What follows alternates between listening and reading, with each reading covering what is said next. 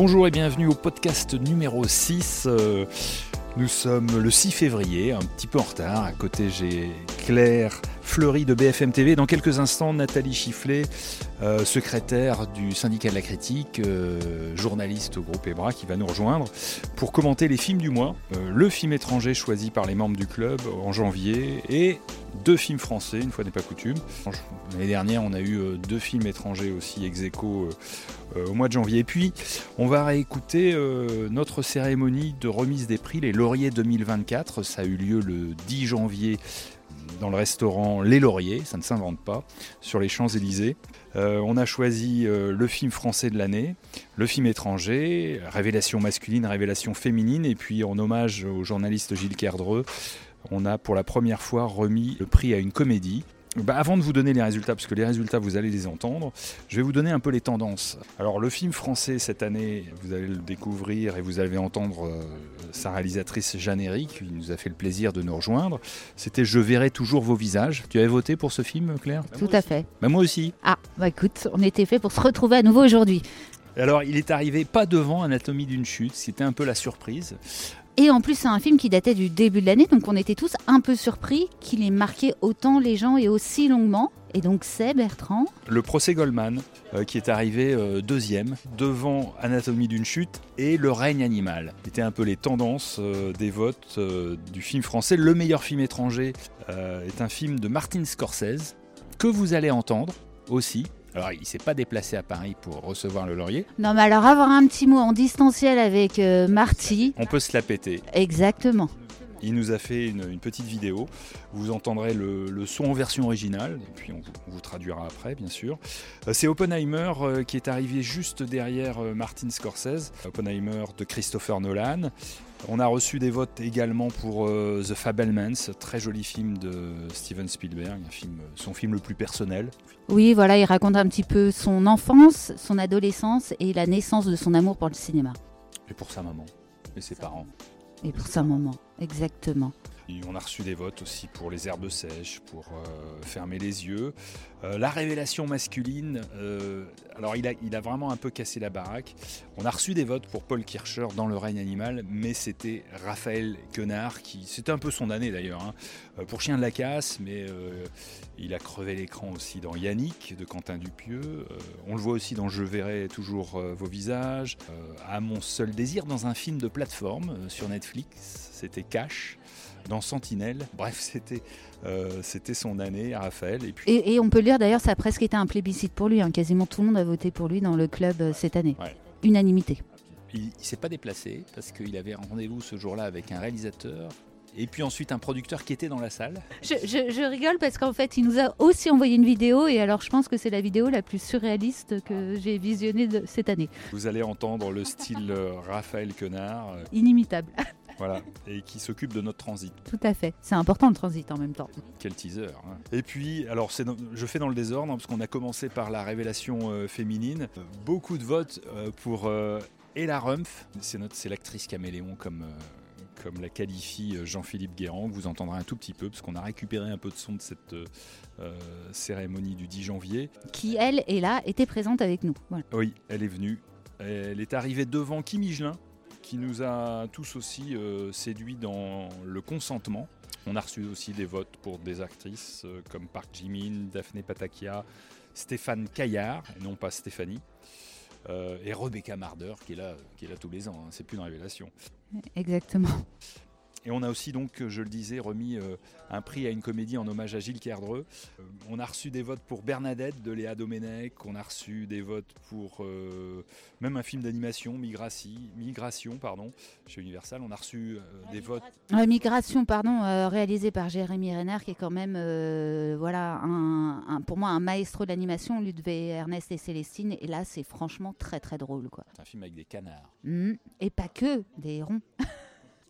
Youssef Salem a du succès, euh, Yannick, Linda veut du poulet, Mon crime de François Ozon. Et le gagnant est un film québécois, simple comme Sylvain, de, Monia Chokri. Voilà. Euh, alors vous allez entendre euh, les réactions de ceux qui se sont déplacés et de ceux qui nous ont envoyé une vidéo comme Martin Scorsese et, et Raphaël Quenard. Et on se retrouve dans un instant avec Nathalie pour parler des films du mois de janvier.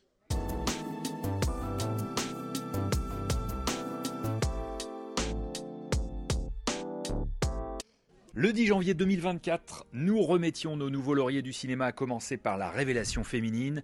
L'actrice Ella Rumpf, dans le théorème de Marguerite, a remporté la majorité des votes. Pour le journaliste Jean-Philippe Guérand, c'est une actrice caméléon. D'être à ce point-là, justement, une actrice caméléon qui peut changer et qui ne cherche pas à s'accrocher à son image. De recevoir ce titre, euh, ça, ça, fait plaisir. Surtout moi, je suis vraiment intéressée d'essayer des choses différentes et toujours différentes, que ça vienne à ce point-là, que les gens reconnaissent qu'on fait l'effort d'essayer d'autres choses et de, de, voir ça, en fait, ça me dit, ah, j'ai probablement fait des, des, des choix qui, qui, étaient justes. Euh, voilà.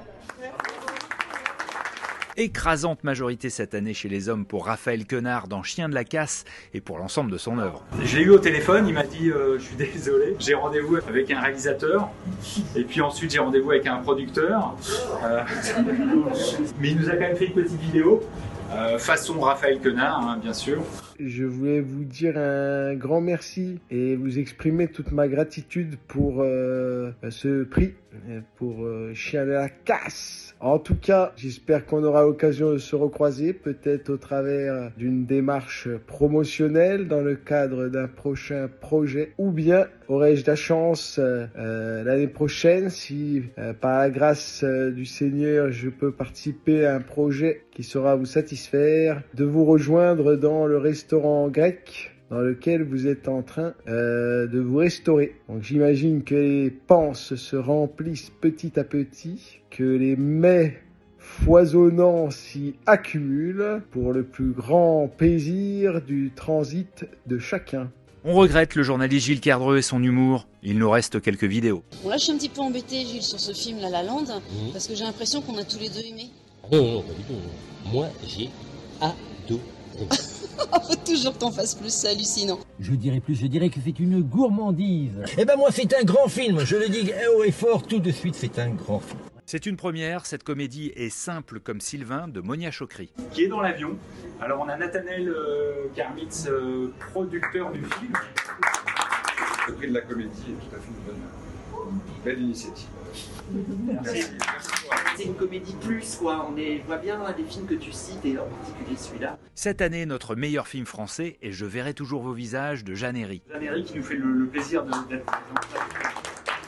Ne pensez pas un jour voir un film français sur un sujet pareil, mais qui soit à la fois euh, touchant, intéressant, émouvant. C'est touchant de recevoir un prix, hein, toujours, surtout une année où il y a eu autant de bons films. Moi, je me suis régalée aussi au cinéma. Euh, avoir énormément de bons films français et de bons films tout court, donc euh, euh, être, euh, on va dire, comme ça, éclairé de cette manière-là, ça fait très très très plaisir. C'est très important quand la presse soutient un film. C'est dur de sortir un film, c'est dur de, donner aux, gens l'envie de, sortir, de bouger, de, de, venir voir. Et que nous, on a eu un bouche à oreille merveilleux sur le film qui s'est déclenché, mais c'est aussi parce que la presse nous a beaucoup soutenus, les critiques nous ont soutenus. Donc en fait, c'était un nouveau marqueur de ce soutien, de cette adhésion à notre film.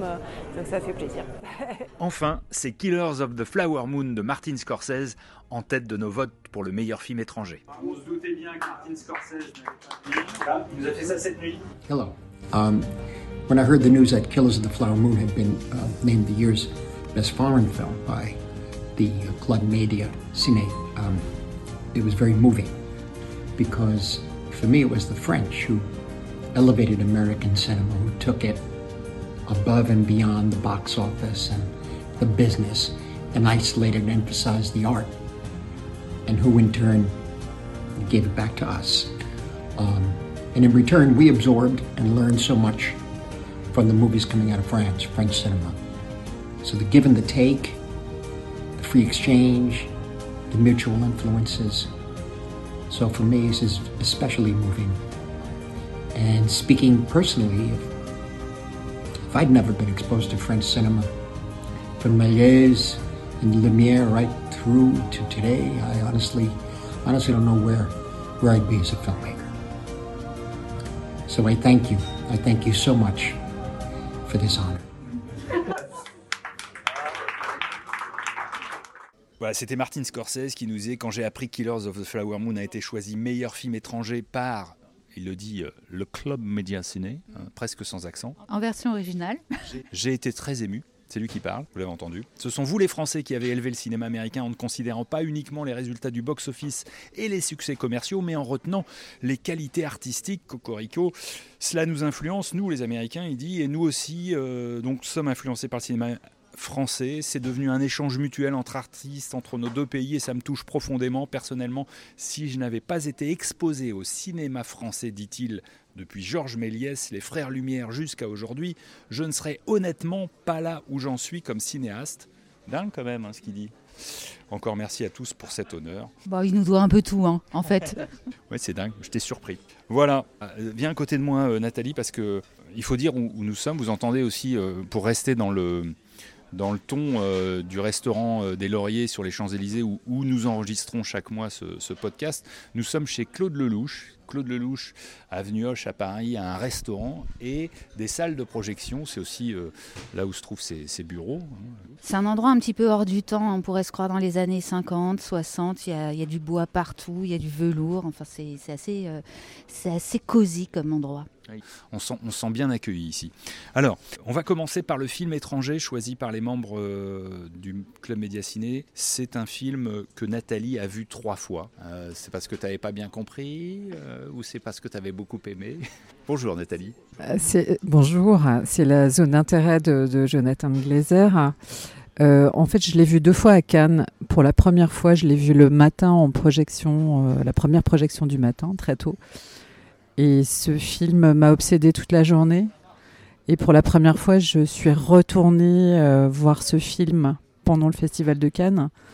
Euh, parce que voilà, j'avais ça en tête toute la journée, je voulais, je voulais le revoir et c'est aussi parce que c'est un grand film. Je sens un peu de gravité dans ta voix, c'est parce que le film est... Ouais, parce que bah, parce que c'est un film important, c'est un film euh, qui parle de, de, la solution finale mais d'un point de vue totalement inédit, c'est-à-dire qu'on est dans la maison du commandant euh, Rudolf Heuss qui commandait, qui commandait Auschwitz. donc là, on est dans les années, en, en 1943. Euh, et, sans entrer dans le camp, en restant dans la maison du commandant et euh, avec sa famille, euh, dans la maison, dans le jardin, on montre, il montre quand même la Shoah. Par des bruits, hein, par un hors-champ sonore très important, les bruits des fours crématoires qui vrombissent comme ça en permanence. Il y a la fumée, il y a des traces partout, il y a des cris. On voit pas la Shoah Des cris de terreur. Sauf, sauf les gens qui, qui font le, le, jardin chez lui bah, à la fois oui et non, parce qu'il euh, y a tous ces signes extérieurs, donc euh, la fumée, on aperçoit le, sommet des, des, baraquements, et aussi parce qu'il y a quand même plusieurs scènes où il y a des, nazis, euh, des dignitaires nazis qui se réunissent pour améliorer la circulation des personnes dans les forts crématoires, c'est-à-dire pour optimiser la destruction des, le génocide des juifs. Et il y a une autre réunion aussi à un autre moment. Donc, finalement, euh, ça existe en tant que, euh, à, travers ces scènes-là, en tant que, mise au point, élaboration, euh, optimisation de la solution finale. Donc, à la fois, on montre pas l'intérieur des camps, mais ils existent de, de manière, je trouve, très puissante au fond.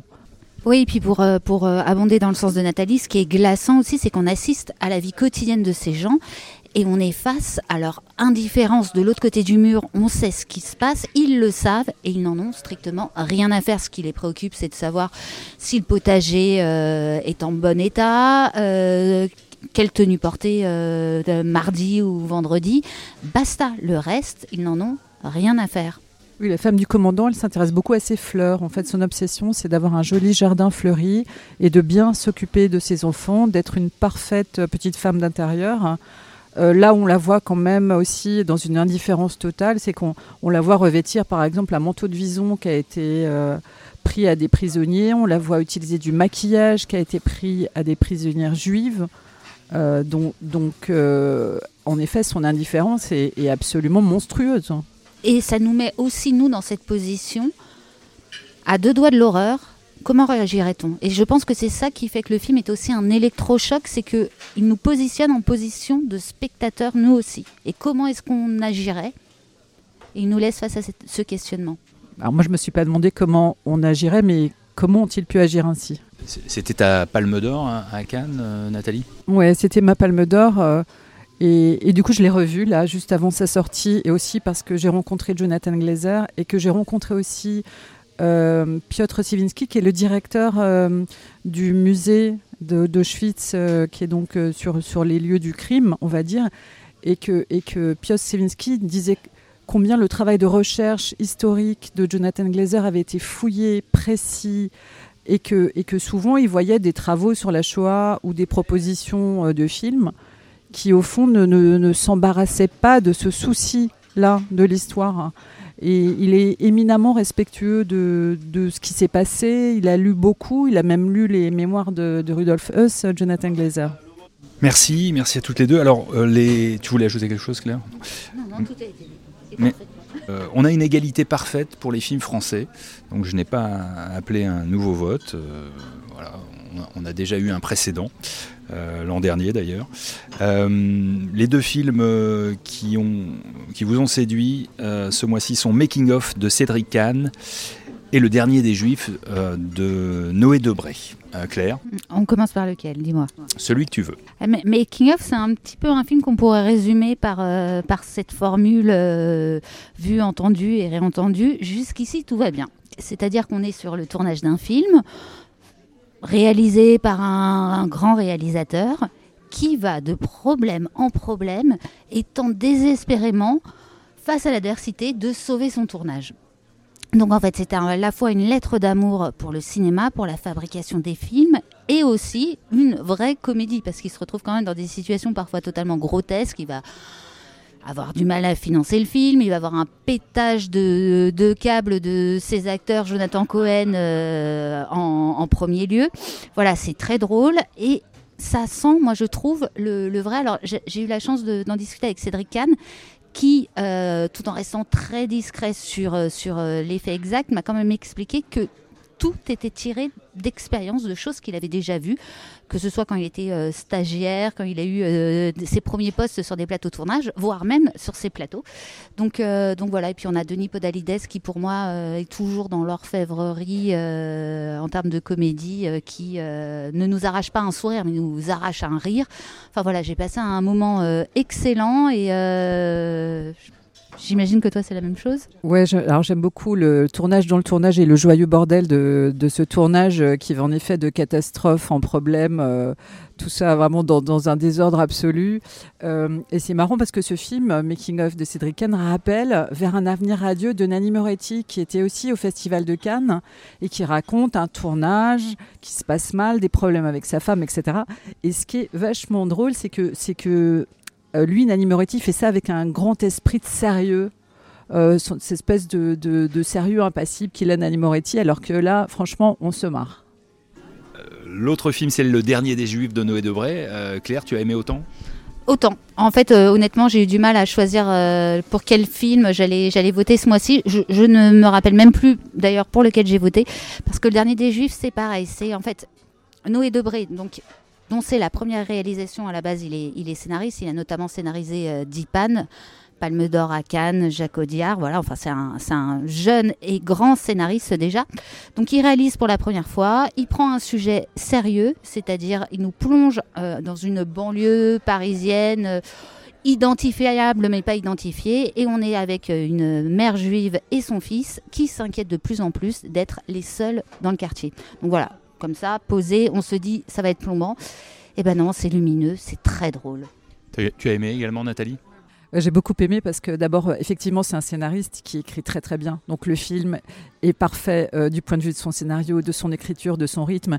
Et puis au cœur de ce film, il y a Michael Zindel, hein, qui est un, jeune homme menteur, euh, clown, attachant, euh, qui, est, burlesque, qui est, grotesque, mais qui est une âme sensible. C'est un espèce de, de Tanguy chez les Juifs, mais, mais vraiment très très drôle.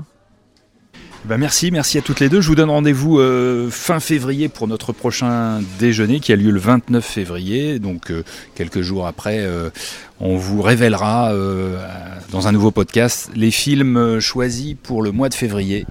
Bonne fin de journée à tous. Bonne fin de journée.